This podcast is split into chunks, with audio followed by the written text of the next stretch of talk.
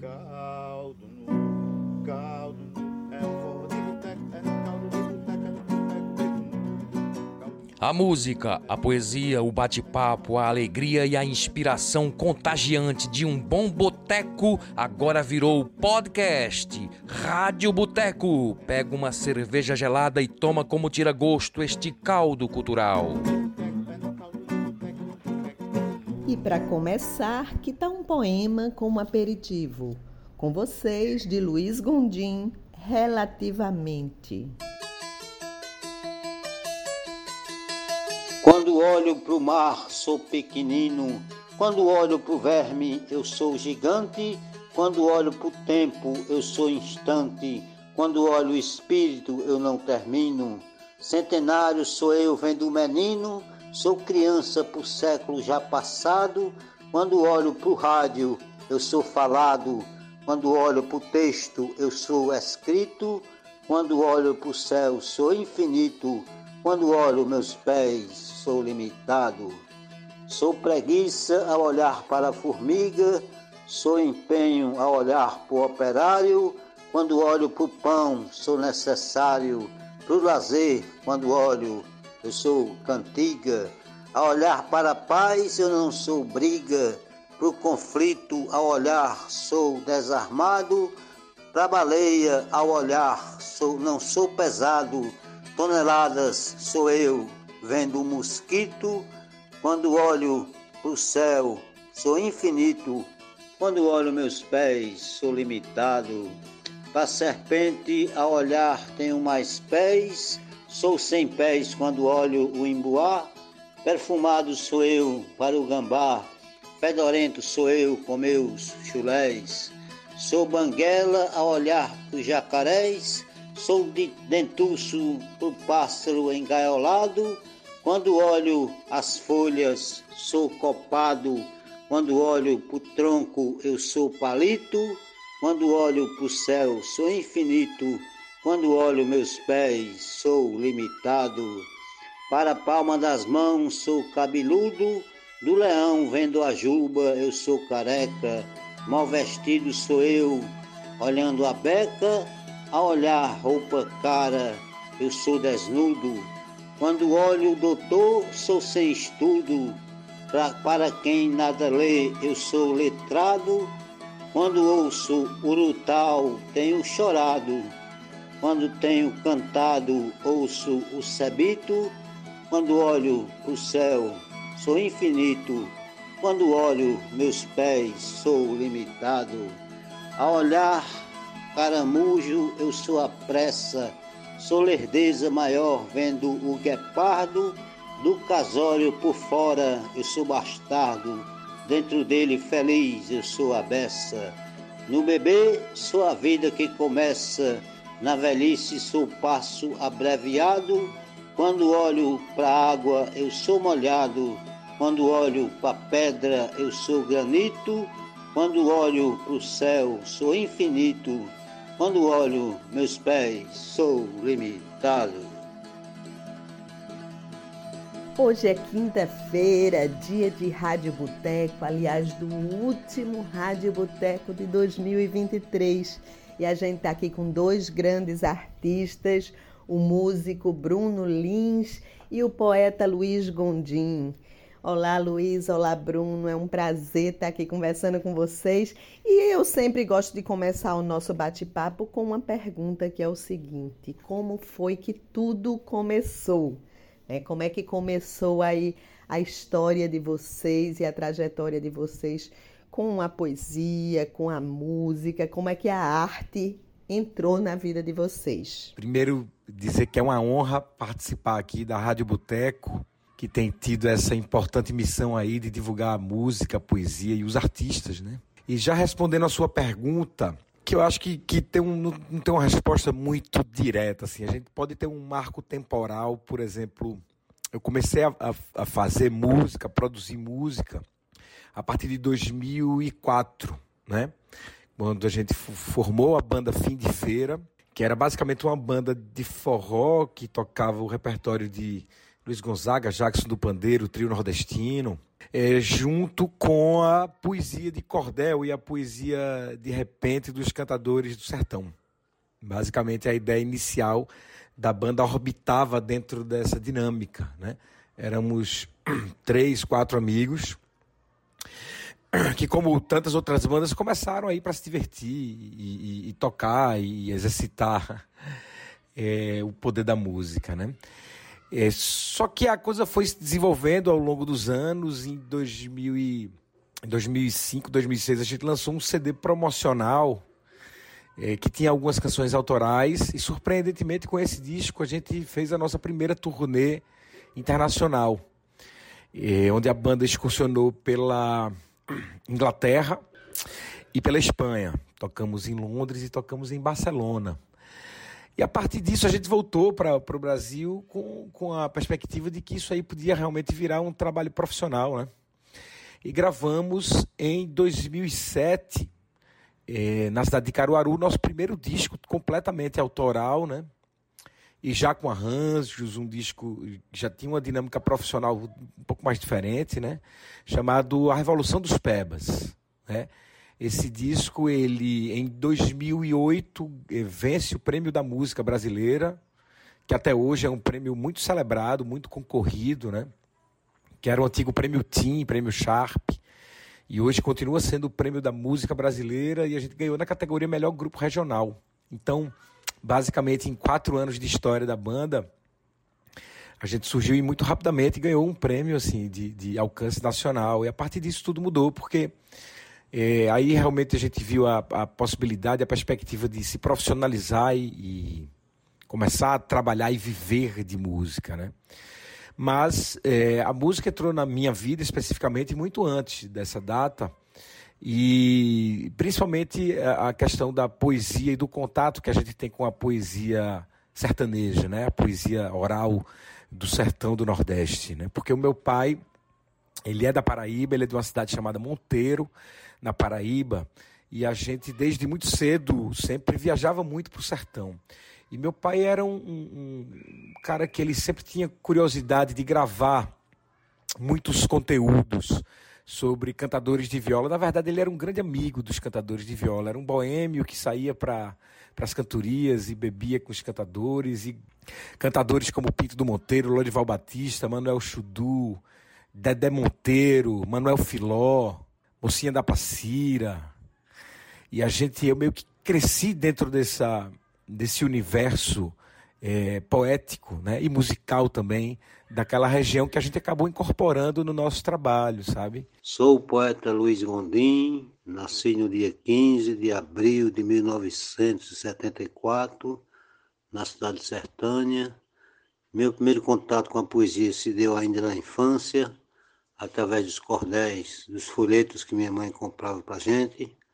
Eu ficava maravilhado com aquelas histórias fabulosas.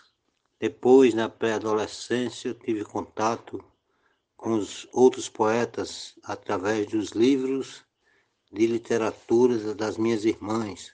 Poetas como Pedro Nava, Fagundes Varela, Casimiro de Abreu, li esses poemas e, de certa forma, me influenciava. Né? No ano de 1990, eu vim morar aqui no Recife, na casa da minha irmã, e no ano de 1995 eu comecei a acompanhar um programa de cantoria chamado Cantoria na TV, comandado pelos poetas Rogério Menezes e João Lourenço.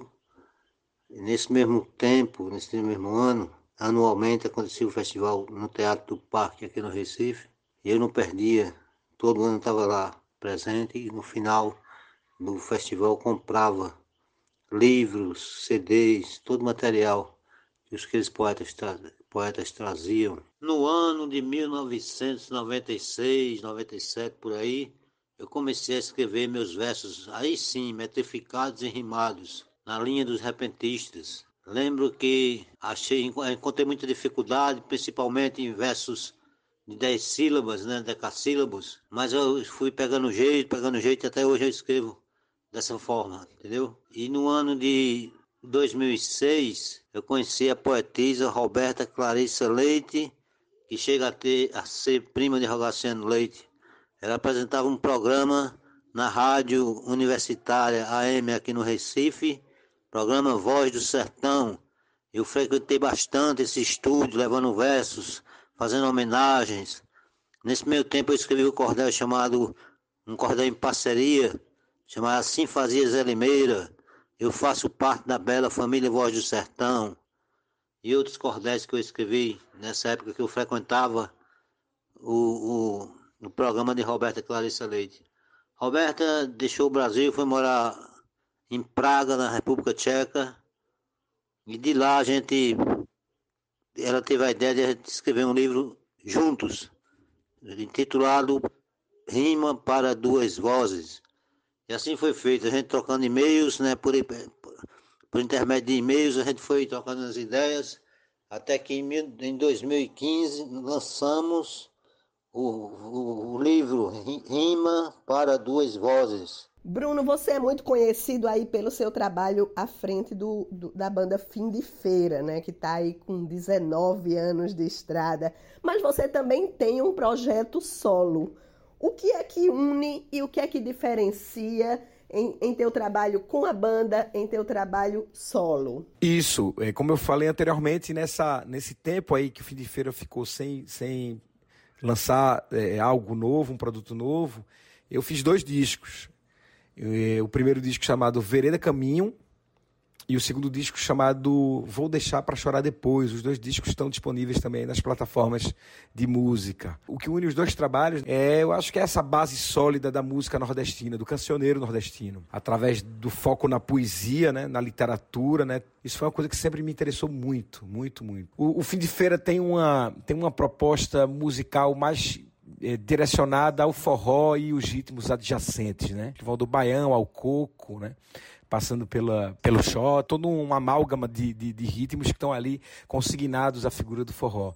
E esse, esses meus dois trabalhos, eles fogem um pouco dessa temática do forró. A gente usa uma instrumentação diferente, uma base diferente, musical, não uma produção musical um pouco dissemelhante do fim de feira, e eu acho que o conteúdo é, das canções também tem uma perspectiva um pouco diferente do Fim de Feira. O Fim de Feira trata, é, eu acho que de temas mais telúricos, né? mais ligados à vida do povo, como é a essência do, do forró, né? E o, o, o, meu trabalho solo, ele tem uma, uma, uma possibilidade mais literária, assim, de, de canções que vão mais para dentro do, do, do, do, ser humano, tem um, tem um conteúdo um pouco mais, mais denso, um pouco mais doloroso, um pouco mais autoafirmativo, um pouco mais político também. Então eu acho que basicamente são as coisas que diferem umas das outras. É, foi bom o Fim de Feira ter lançado um disco esse ano, porque eu já estou programando outro disco solo para o ano que vem. Então também quem quiser perder um pouco do seu tempo ouvindo nossas canções, está tudo aí disponível nas plataformas digitais.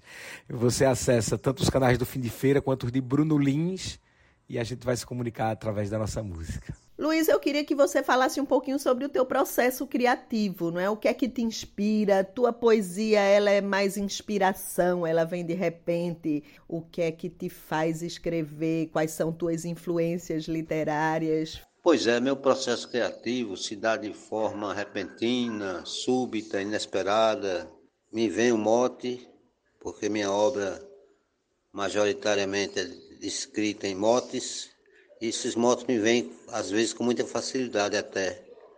Certa feita, eu lendo a palavra drogaria, eu imaginei o mote. É, eu quero rogar ao dia o sono que não foi meu. A ideia eu desenvolvi e ficou como um poema, mais um poema escrito.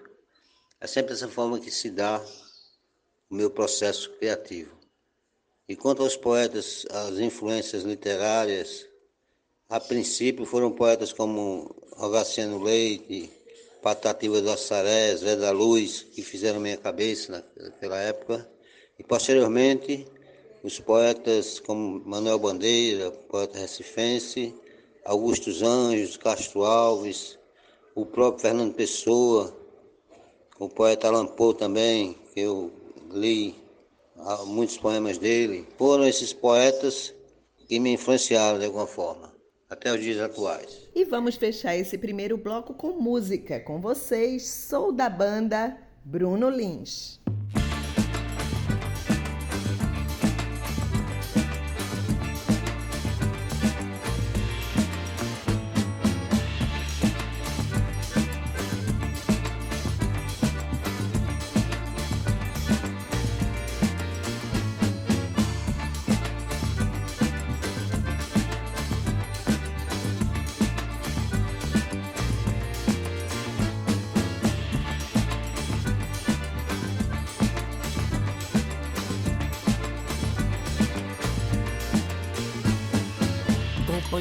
Companheiros e amigos de estrada, nas batalhas de inverno e de verão, no batente, no palco e na calçada, no swing, na nave, no busão. Quando o galo cantou lá no terreiro, veio logo um guerreiro batucar, na missão de espalhar esse forró, pra ver o povo todo se alegrar. Hoje acordei com tesão pra cantar. Sou da banda, a banda que me leva pra lá.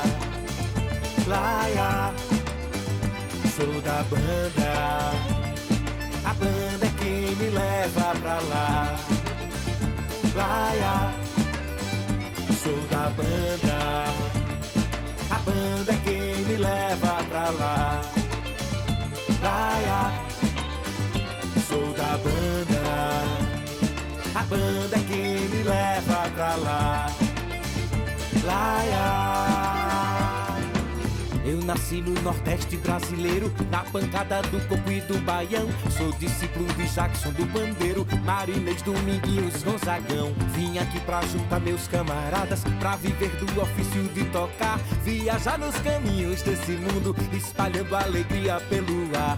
Hoje acordei com tesão pra cantar. Sou da banda, a banda é quem me leva pra lá. Da banda. A banda é quem me leva pra lá. Laia, sou da banda. A banda é quem me leva pra lá. Laia, sou da banda.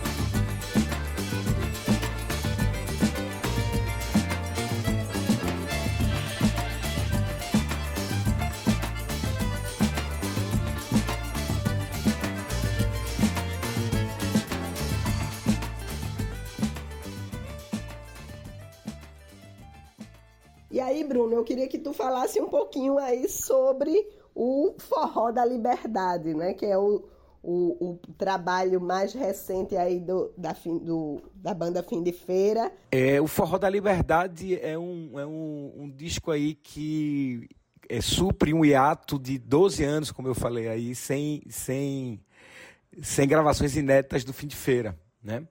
É o nosso quarto disco de, de canções inéditas, né, de composições totalmente nossas, que a gente lançou agora em 2023. É, a gente, esse projeto era um projeto que a gente é, já tinha um projeto aprovado junto à Funcultura da Música, que é um edital governamental aqui do estado de Pernambuco, que a gente ia lançar antes da pandemia. Acabou não sendo possível por razões óbvias e por outras razões assim que seria bom dizer, porque é um disco que tem muitas participações assim de mestres da cultura popular que a gente queria que, que, que participassem do disco e que eram a, uma população de risco aí no, no, no, meio da pandemia. A gente não tinha como sair, fazer essas gravações é, com, com essas figuras é, dentro daquele, daquele, daquela atmosfera de contaminação, né? É, e aí a gente gravou com gravou uma parte desse disco em Recife, gravou outra parte em Caruaru, onde a gente teve participações de Valmir Silva, que é um grande coquista, discípulo de, de Jackson do Pandeiro, discípulo de Jacinto Silva, contemporâneo de Jacinto Silva e de Jackson do Pandeiro, lá de Caruaru. Dos nossos amigos da banda de pífano Zé do Estado, que é uma banda de pífano que tem 80 décadas de, de, de formação, né? Que, que, são nossas referências também lá de Caruaru. Participações de Riá, de Isabela Moraes. Depois nós recebemos nosso grande mestre Bilil de Campina, que veio de Campina Grande gravar com a gente, Bilil já com setenta e tantos anos. Pegamos a estrada para Serra Talhada e gravamos com o nosso mestre Acisão, que é outro cara que fez 80 anos agora, que tem uma, um legado artístico do forró brasileiro, né? um, dos, um dos, um dos grandes sobreviventes, um dos grandes é, mestres vivos do forró do Brasil. E por fim a gente foi gravar com o nosso mestre Bully Bully, lá da Bahia. Então é um disco que tem 12 faixas é, que trazem essa atmosfera do forró nordestino, com ritmos que vão do, do shot ao forró, ao baião, ao rojão, machixe, né? ao arrastapé, frevo, enfim, toda essa atmosfera que a gente foi criado e celebrando realmente esses ritmos que são que são muito caros e muito, muito importantes para a gente. É um disco que está nas plataformas digitais e está em CD também. A gente conversou sobre o formato CD, a gente fez também um CD. E todo mundo pode ouvir. E eu convido todo mundo a ouvir esse disco, que foi realmente um disco que deu muito prazer de, de, de realizar e de produzir. Canções autorais, em parcerias com, com parceiros nossos. E é um disco que representa esse frescor da liberdade, né? A, a, a, coisa de você voltar a tocar, de você voltar a poder se apresentar, a se sentir vivo realmente, ter contato com a plateia, eh, dialogar com gerações diferentes da música. E para a gente realmente foi um grande presente realizar esse disco agora em 2023, celebrando aí com ele ainda os 20 anos da banda em 2024. A gente vai gravar um, um DVD ao vivo com, esse, com a parte desse repertório e também com a parte do repertório dos nossos trabalhos anteriores. Hoje em dia o artista dispõe aí das novas tecnologias, né? As plataformas digitais, as redes sociais. Em que que isso ajuda e em que que isso pode ser perigoso para o artista? Como é que vocês lidam com essas novas tecnologias aí? Até que ponto o CD físico ainda é importante?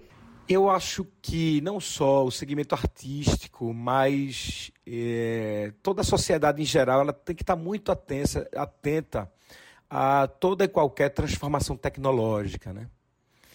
Nem toda transformação tecnológica ela, ela, ela, ela consegue ser usada de maneira produtiva, né? Se a gente não tiver sempre um compasso, uma, uma ligação com a nossa ancestralidade e com, e com o conceito analógico das coisas, sabe? Eu posso estar sendo um, um, um pouco passadista nesse sentido, mas eu acredito muito nisso ainda, sabe? Eu acho que hoje ficou muito mais fácil, evidentemente, você é, tem ferramentas muito mais acessíveis para poder utilizar meios de gravação, gravar o seu próprio trabalho, distribuir o seu próprio trabalho, né? se comunicar através das ferramentas eh, das redes sociais, mas às vezes isso também é um grande labirinto. E você, você ser obrigado a, a se comunicar ostensivamente, né? através dessas redes sociais e, e de certa forma, é, colocar sua vida e seu trabalho pelo avesso, né? todo dia tendo que estar tá dizendo alguma coisa, comunicando alguma coisa, inventando alguma história para poder ganhar algum tipo de audiência, né? algum tipo de like e tudo mais, é algo que, que pode ser um pouco perigoso assim, para o artista, né? para a comunicação do artista, porque a elaboração de um trabalho artístico, a elaboração de uma música, o conceito, a maneira como você vai trabalhando aquilo, ela não necessariamente é algo que tem uma exposição. A internet e as redes sociais, elas acabaram virando uma ferramenta de ultra exposição da imagem do artista e das pessoas em geral, né? O CD, por exemplo, a gente lançou um disco agora, um disco físico, né? A gente, é, a gente vê que é algo que realmente meio que entrou em desuso, porque está tudo hoje nas nuvens das plataformas digitais. Mas se você for, for falar isso para um colecionador de CD, alguém que ainda quer aquele arquétipo físico, ainda quer aquele projeto tátil, quer ter aquilo na mão, você está falando bobagem, né? Assim como o vinil é, lá atrás foi dado como condenado, assim, e é verdade que hoje raramente você vai encontrar fábricas de vinil mas, de qualquer maneira, tem gente que ainda tem o apreço pelo, pelo vinil, né? Eu acho que esse mundo digital, ele, ele veio com muita força para trazer as transformações muito boas, em geral, para a música, né? Principalmente na maneira como você consegue se comunicar hoje com, com, com o mundo todo sem barreiras, né? Sem precisar de, de atravessadores. Mas eu acho que também tem, tem, tem algumas dificuldades que precisam ser enfrentadas e você tem que saber, saber como interagir com essas ferramentas, né? Porque o trabalho artístico, para você manter a integridade dele, né? É, você tem que saber também se comunicar e saber como e o que dizer. Com o advento da, da internet e essas tecnologias das quais a gente dispõe, essa realidade, nova realidade que veio para ficar, o artista necessariamente tem que se adequar a ela, né? Essa nova realidade. E facilita muito, né? Eu vejo muita, muita vantagem, né? Nessa parafernália tecnológica toda. Eu vejo muita vantagem. Por exemplo, você publicar um poema e atingir ali, sei lá, centenas, milhares de pessoas. Aquele poema ficar disponível ali para alguém curtir, alguém comentar. Isso é muito interessante, né? Deixa de ser interessante. Hein? A, a rapidez com, com, com que a informação é passada, é recebida. E quanto ao, ao lado mais, vamos dizer assim, que me preocupou um pouco, foi justamente a questão da autoria do, do, da, das obras que eu publicava, publico ainda. Sem saber se o Facebook, por exemplo, dava um respaldo jurídico, aquilo que eu escrevia, o Instagram da mesma forma, e quanto ao CD, não diria nem um CD, diria um livro, por exemplo, né? Eu já prefiro o livro físico para sentir o cheiro do livro, para ler, pegar palpável, né? Luiz, você que é cordelista, eu queria que você avaliasse como é que está a literatura de cordel entre as novas gerações o pessoal tem sido receptivo, é, há poetas jovens surgindo. Eu queria que você fizesse uma avaliação disso aí. Eu vejo com muito otimismo, vejo de uma forma muito positiva, uma vez que eu me encho de alegria ao ver poetas, crianças, já escrevendo como gente grande, escrevendo versos de uma perfeição incrível. Temos o poeta Mateus Farias, poeta de Pernambuco, pernambucano, tem o poeta Davi dos Versos, a poetisa Sofia Juliana, o poeta Anthony Feitosa, ou seja, são vários poetas, crianças que estão já escrevendo muito bem, ganhando muitas vezes, escrevendo melhor do que muitos veteranos, com a métrica perfeita, a rima perfeita. Essa geração que está chegando, ela vai garantir aí um, décadas e décadas de cordel. Então o cordel está sendo muito bem representado. Eu vejo com um futuro muito promissor essa questão. E a gente fecha esse segundo bloco com música e poesia. Vocês escutam de Bruno Lins, Super Bonder e o poema de Luiz Gondim, Sobejo. Pela mesma miséria conduzidos, de mãos sujas e corpos seminus, disputando com rato e urubus, a carniça do pão dos desvalidos, vão à caça nos chãos apodrecidos, rasgam sacos trazidos de lixeiras, neste quadro fiel de desgraceiras, não se vê outro igual em aflições, vi mãos magras catando nos lixões o sobejo de moscas varejeiras, vi guria catar muito depressa o que vai lhe servir de alimento e por isso mantém o olho atento na disputa cruel que se apressa. O café da manhã logo começa com a fome a ditar regras inteiras, o excesso de bocas carniceiras para tanta escassez de refeições, vi mãos magras catando nos lixões o sobejo de moscas varejeiras. Tanto lixo a cercar bastante gente Tanta gente a comer bastante lixo, tem barata, tem rato e tanto bicho que nem dá para saber exatamente. Quem podia ajudar está ausente, sem o pé colocar nessas porqueiras. As promessas que são eleitoreiras trazem o mesmo fedor nas eleições. Vi mãos magras catando nos lixões o sobejo de moscas varejeiras. O pedaço mais podre é disputado pelos filhos legítimos da derrota, nada pode passar, tudo se nota pelos olhos dos mais esfomeados. Todo saco que chega é revirado, nada pode fugir das mãos ligeiras, as feridas que tem são verdadeiras, já morreram de fome as ilusões, vi mãos magras catando nos lixões, o sobejo de moscas varejeiras.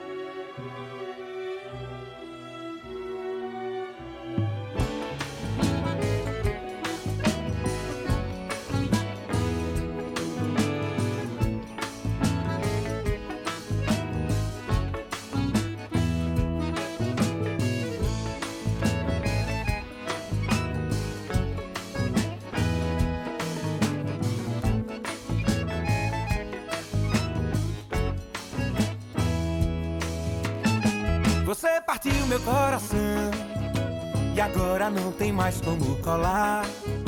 Não tem como passar mais super bonder. Não tem como fazer você voltar. Você partiu meu coração e agora não tem mais como colar. Não tem como passar mais super bonder. Não tem como fazer você voltar. Se quer saber o que é uma dor, quando se perde um grande amor, dá um vazio no peito, fica sem jeito de desabafar. Não quer dormir, nem cochilar. Tem gente, tem gente, tem gente que só faz chorar. Tem gente, tem gente, tem gente que só faz chorar. Tem gente, tem gente, que só faz chorar. Tem gente, tem gente, tem gente que só faz chorar.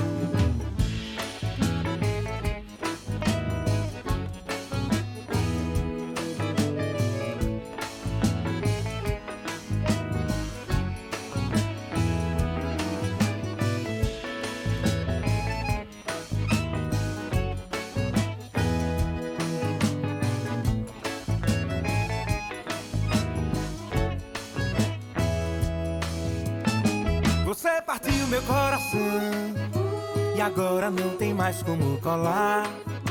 Não tem como passar mais super bonder. Não tem como fazer você voltar. Você partiu meu coração e agora não tem mais como colar. Não tem como passar mais super bonder. Não tem como fazer você voltar. Se quer saber o que é uma dor, quando se perde um grande amor, dá um vazio no peito, fica sem jeito de desabafar. Não quer dormir, nem cochilar. Tem gente, tem gente, tem gente que só faz chorar. Tem gente, tem gente, tem gente que só faz chorar. Tem gente, tem gente, tem gente que só faz chorar. Gente, tem gente que só faz chorar.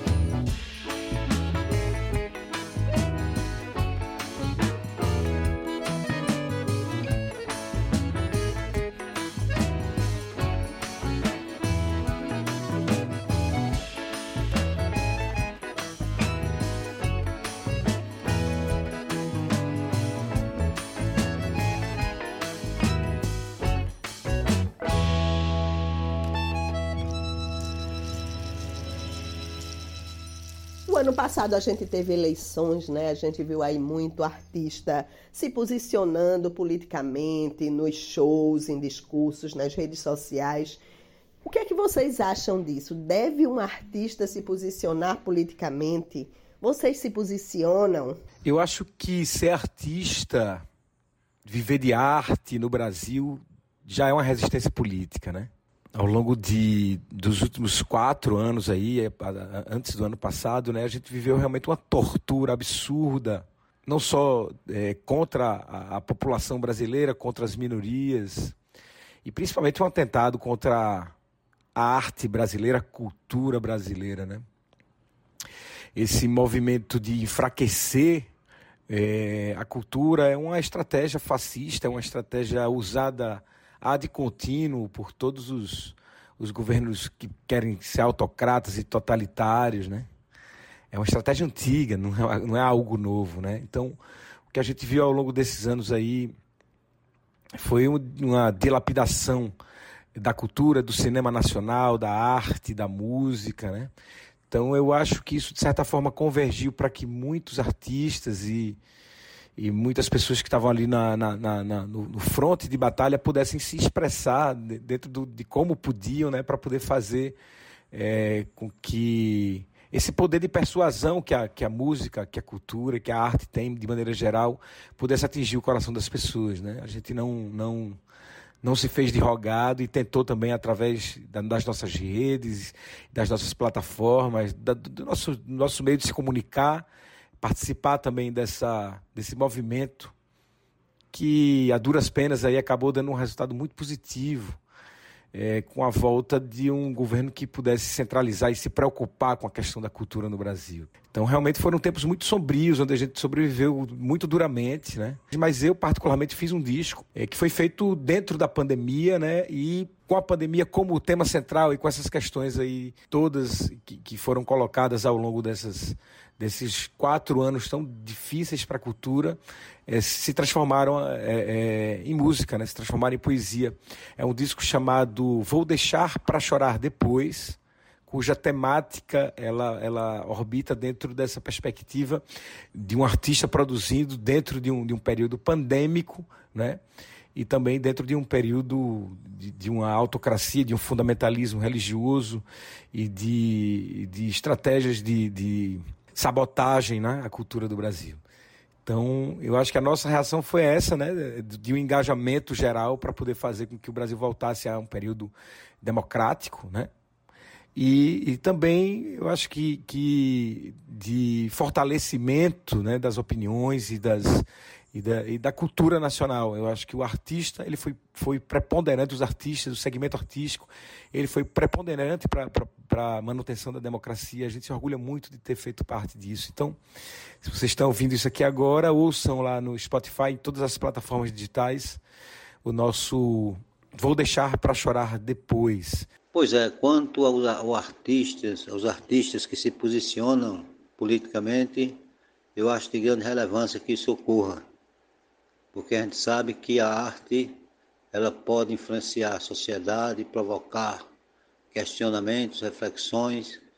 Isso é de importância enorme, mesmo porque a, o posicionamento político é muito abrangente, né, que inclui aí políticas públicas, meio ambiente, educação, saúde. Por isso eu considero de grande importância que os artistas se posicionem politicamente. Tem uma outra pergunta que eu sempre gosto de fazer, que eu acho que é importante, que é sobre viver de arte. Eu não sei se algum de vocês dois vive exclusivamente de sua arte, mas de toda forma eu queria que vocês comentassem sobre as dificuldades em se viver de arte, é, o que pode ser feito em termos de políticas públicas, o que vocês acham que poderia ser feito para que o artista pudesse viver de seu trabalho? É, hoje eu posso dizer que a duras penas eu vivo do meu trabalho artístico, né? É, na verdade, não necessariamente é, de, de shows, de renda de shows ou de venda de discos. É, hoje a gente, eu, eu, trabalho como músico profissional, fazendo shows, é, é, mas trabalho também desenvolvendo conteúdos para a área de publicidade, locuções publicitárias, é, produzindo jingles, produzindo material publicitário para rádio, cinema, TV, internet. É, mas tudo a partir dessa linguagem central, calcada na regionalidade, na poesia, nessa, nesse, nesse conceito artístico que que nós construímos através desses anos, entendeu? Então, quando alguém me chama para algum trabalho, ele tem essa especificidade, né? Mas eu, eu entendo que é que existe uma dificuldade incrível, incrível, porque os artistas hoje, hoje vivem basicamente de shows, né? Ou dos editais governamentais, do, do apoio público mesmo, e eu acho que ainda existe muito, ainda existem muitos gargalos assim. A gente vem de experiências ainda muito difíceis de distribuição dessa renda, que era para ter um processo muito mais desburocratizado, né? Então o artista ele se vê dentro de uma teia, de um labirinto mesmo assim, envolvido numa burocracia, uma burocracia para poder conseguir exercer o seu trabalho, que acaba matando, acaba alijando o trabalho de muitas comunidades artísticas, né? Eu falo aqui é, porque Hoje eu posso ter uma empresa que cuida do, do, desse, desse, tipo de negócio, né? Uma, uma, empresa com CNPJ regular para poder participar dos certames e tudo mais. Mas eu imagino os artistas populares, né? Das comunidades, do, dos interiores, né? Das comunidades quilombolas, ribeirinhas, dos cantadores de viola, né? Das, é, dos cocos, né? Dessas comunidades que têm uma dificuldade muito maior em se, se organizar, né, através de uma, de uma personalidade jurídica, de como isso ainda é tão difícil viver de arte para essas populações, sabe? Democratizar efetivamente os orçamentos públicos para esses, esses segmentos, né? A gente vê que tem avanços de políticas públicas, né, que é, ora avançam, ora retrocedem, né, dependendo do, da perspectiva do governo que tiver, que está que, que, que tá na situação. Mas ainda falta muito para a gente poder atingir uma meta de inclusão realmente geral que possa fazer com que as pessoas possam eh, ter o sonho né, de, de, de viver de arte no Brasil. Na minha condição de cordelista, chega a ser inviável, uma vez que eu só produzo cordéis e não tenho cordelaria, que certamente uma cordelaria para confeccionar cordéis de encomenda, certamente o, o, o, retorno financeiro é bem mais interessante. Mas na condição minha de apenas produzir cordel, acho, eu acho inviável, né? Acho inviável viver dessa arte, dessa forma. E quanto aos, aos às políticas públicas, deve haver naturalmente uma série delas, né? Com o intuito de investir nesses novos artistas que estão surgindo, né? Porque às vezes a gente nota um jovem, um jovem desvalorizando a nossa cultura, enaltecendo a cultura americana, a cultura francesa, alemã, seja qual for, justamente porque não há um projeto nacionalista de valorização da nossa arte, de valorização da nossa cultura, né? assim como incentiva a educação, o incremento de disciplinas, né, como poesia, arte, música nas escolas, justamente com o intuito de, desde cedo, né, a criança entrar em contato com esse meio artístico e possivelmente se interessar por ele, né? E aí eu queria que vocês falassem um pouquinho sobre as perspectivas, não é? Quais, o que é que, que vem de novo aí pra gente nos próximos anos? O Fim de Feira, ele não parou de fazer show em momento algum, tá? O último disco da gente era de 2011 e a gente continuou excursionando, fazendo shows e tudo mais, mas não chegou a produzir material inédito em disco nesse período de 12 anos. E aí o Fim de Feira volta em disco com esse com o Forró da Liberdade que a gente lançou é, no período junino desse ano. E é um disco que está muito fresquinho ainda, sabe? É um disco que a gente lançou e está tá trabalhando ainda. É, e, e, fecha esse ano com essa realização de voltar é, a produzir um novo disco, que para a gente que é artista é sempre como, como ter um filho, né? Um, é um novo filho. E para 2024 a gente está animado, porque esse disco ele vai virar um DVD com participações especiais. A gente já tem projetos aprovados no sentido de transformar esse show num DVD ao vivo, é, é, com essas participações. E também outros projetos que estão engatilhados aí para 2024 e, e, que a gente continua é, é, na perspectiva de, de, de realizar, né? Fim de Feira basicamente trabalha muito essa questão da, da música regional e do forró, então é sempre esses períodos, é, é, período de carnaval e de São João também são períodos onde a gente tem muita atividade, né? Mas a gente quer materializar esses, e, e sobretudo por causa de, de, dessa comemoração da efeméride de 20 anos, né?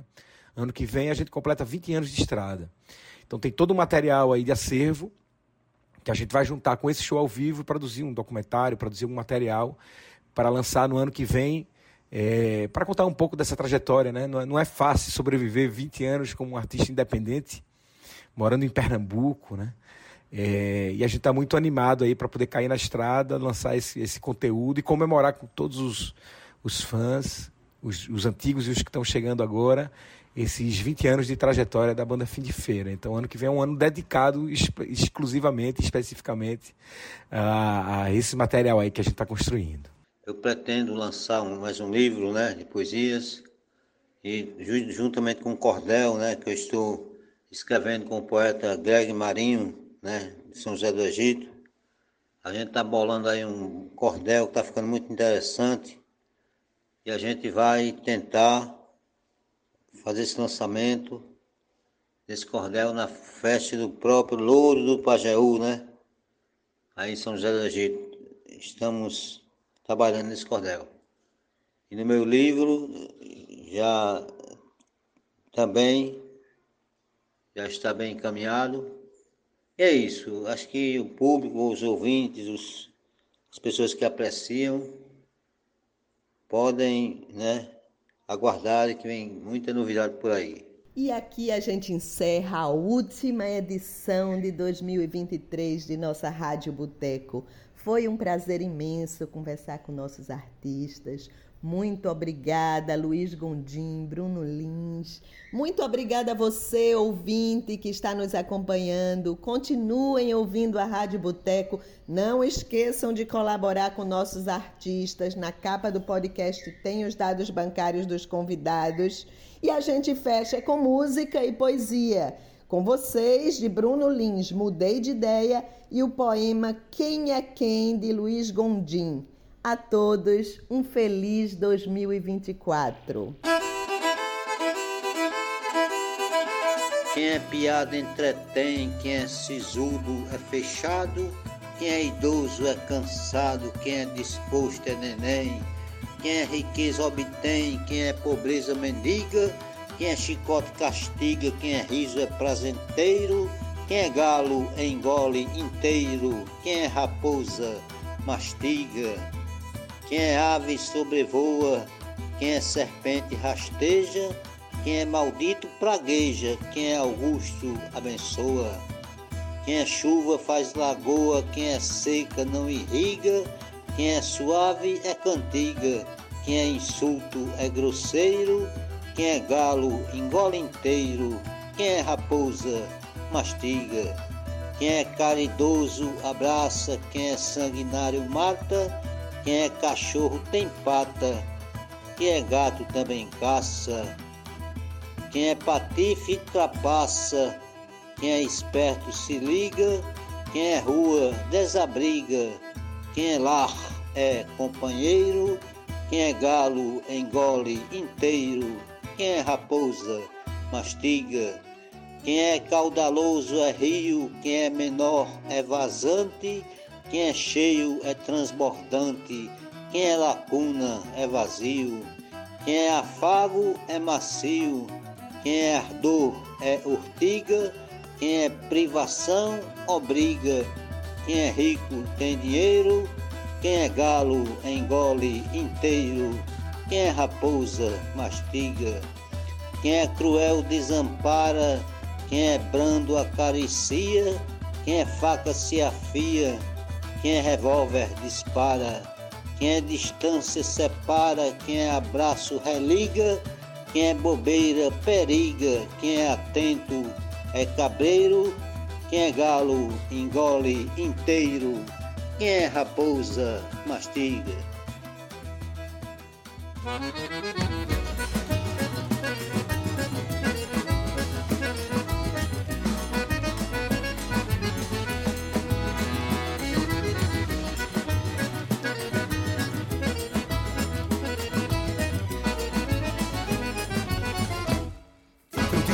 Ia parar de tocar meu forró.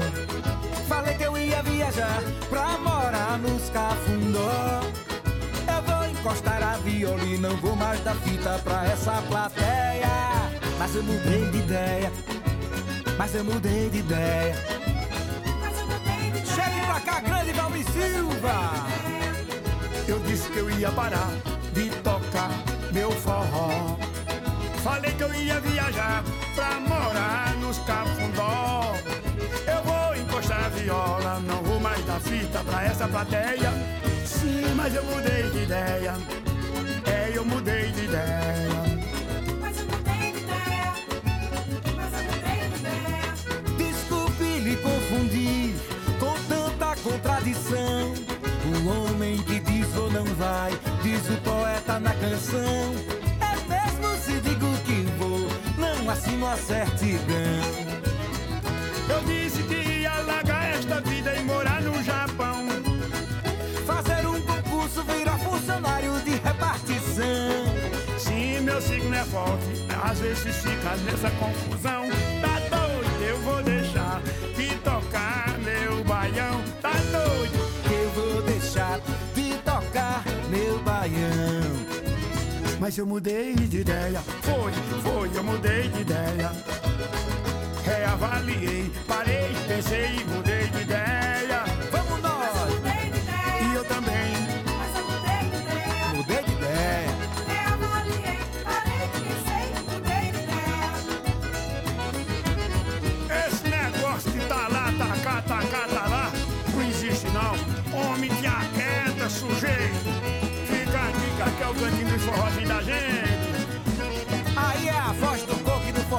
Caruaru.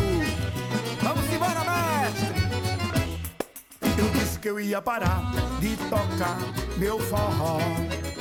Falei que eu ia viajar pra morar nos cafundó. Eu vou encostar viola, não vou mais dar fita pra esta plateia. Sim, mas eu mudei de ideia. Foi, foi, eu mudei de ideia.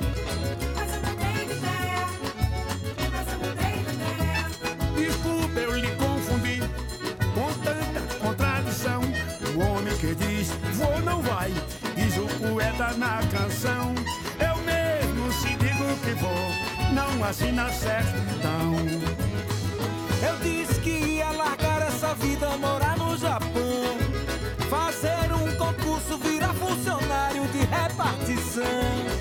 Meu signo é forte, mas às vezes fica nessa confusão. Tá que eu vou deixar de tocar meu baião. Tá doido?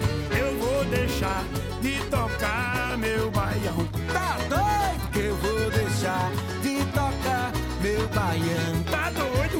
Eu vou deixar de tocar meu baião. Mas eu mudei de ideia, mas eu mudei de ideia. Reavaliei, parei, pensei, mudei de ideia. Mas eu mudei de ideia, mas eu mudei de ideia. Reavaliei, parei,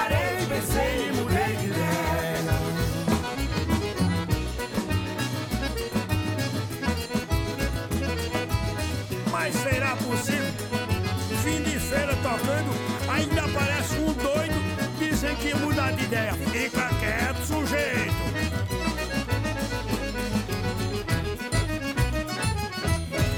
Eu queria cantar de novo, Fábio. Com umas coisinhas aqui, vamos deixar bonitinho, né? Caldo no caldo é forró de boteco, é caldo de boteco, é boteco, Esta é a Rádio Boteco. Quer pagar a conta? Então compartilhe e divulga nossos podcasts e a gente te espera no próximo encontro. Um brinde à vida.